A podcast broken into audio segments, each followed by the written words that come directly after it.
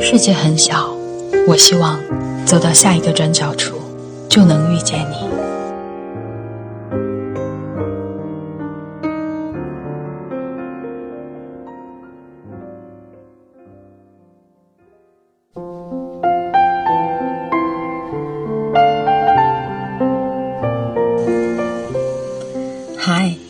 朋友，一直以来，我对心灵成长、生与死。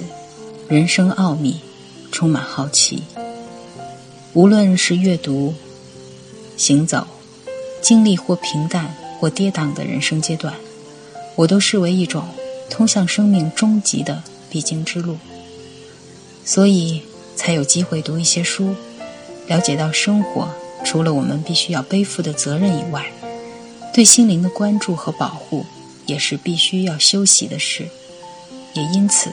而认识了今天要分享的这位老师，吉杜克里希纳穆提，他是近代第一位用通俗的语言向西方全面深入阐述东方哲学智慧的印度哲人。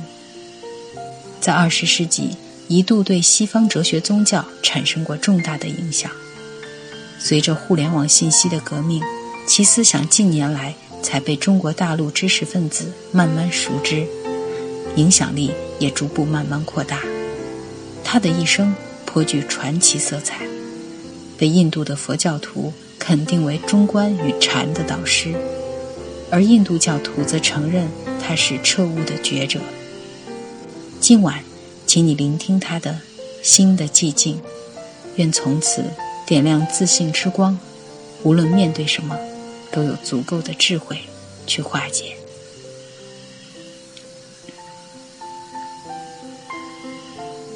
我们能不能把所有的知识、概念及理论都放在一边，为自己去发现世间是否存在着某种神圣的事物？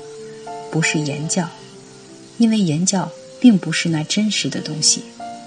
言语的描绘绝非被描绘的事物。世间是否存在着某个真实的东西？它不是想象出来的幻象或神话，而是永远。不会被摧毁的实相，不变的真理。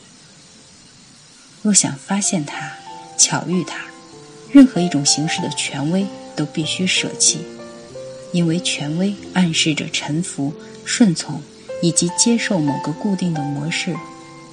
所以，心必须有能力自主，为自己带来光明。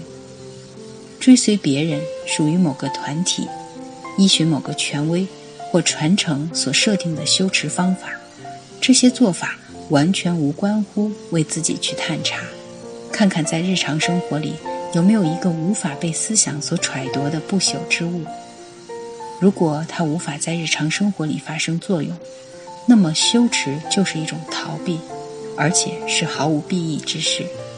上述这一切都意味着你必须独立自主，但孤立与独立是不同的。孤独与独醒无惑也是截然不同的。我们所关怀的乃是整体人生，不是支离破碎的某个局部，而是你整体的言行、思想及感觉。倘若我们关心的是整体人生，我们就不可能透过四分五裂的思想来解决所有的问题。思想也许会授权给自己，将自己所有的碎片组合起来。但这些碎片仍然是思想本身的产物。我们早已被制约成以渐进的方式来成长。人们深信内心的进化是实存的，但真的有一个所谓的“我”这个东西在进化吗？或者它只不过是思想的投射罢了？若想弄清楚是否有一个非幻想、神话或思想所能投射的东西，我们就必须探索思想能否被掌控，念头能不能静止不动，能不能压制下来，让心完全寂静。掌控意味着有一个操控者与掌控的对象，不是吗？那个掌控者到底是谁？他难道不是被思想创造出来的一个掌控者，而其实只是一堆念头的组合罢了。如果你认清了这项事实，那么掌控者即是被掌控的对象，经验者就是被经验的对象，思想者正是思想的本身。他们并不是分裂开来的不同个体。如果你领悟到了这一点，就没有必要去控制什么了。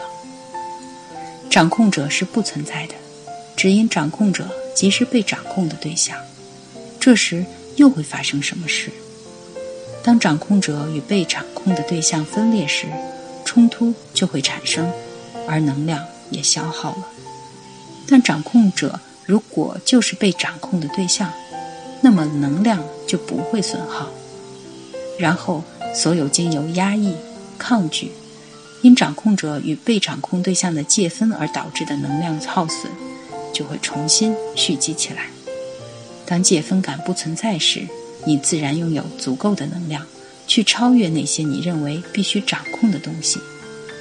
在冥想时，你必须认清，控制念头或驾驭念头都是不对的，因为驾驭念头的人也不过是一堆念头的组合罢了。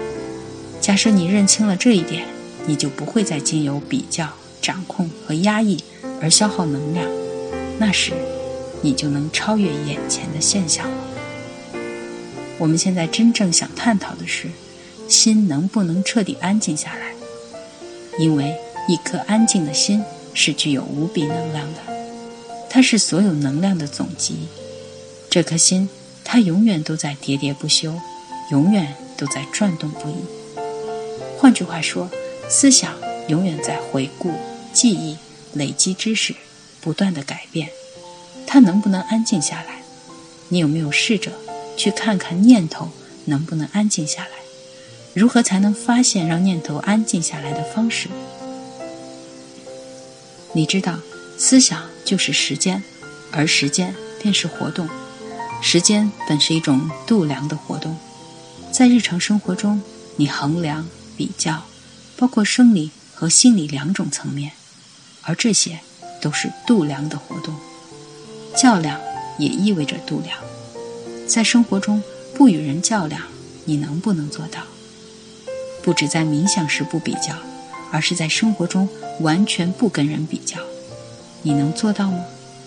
如果我们正在选布料、选衣服、选汽车，或是正在评断不同的知识体系，这时当然要做比较。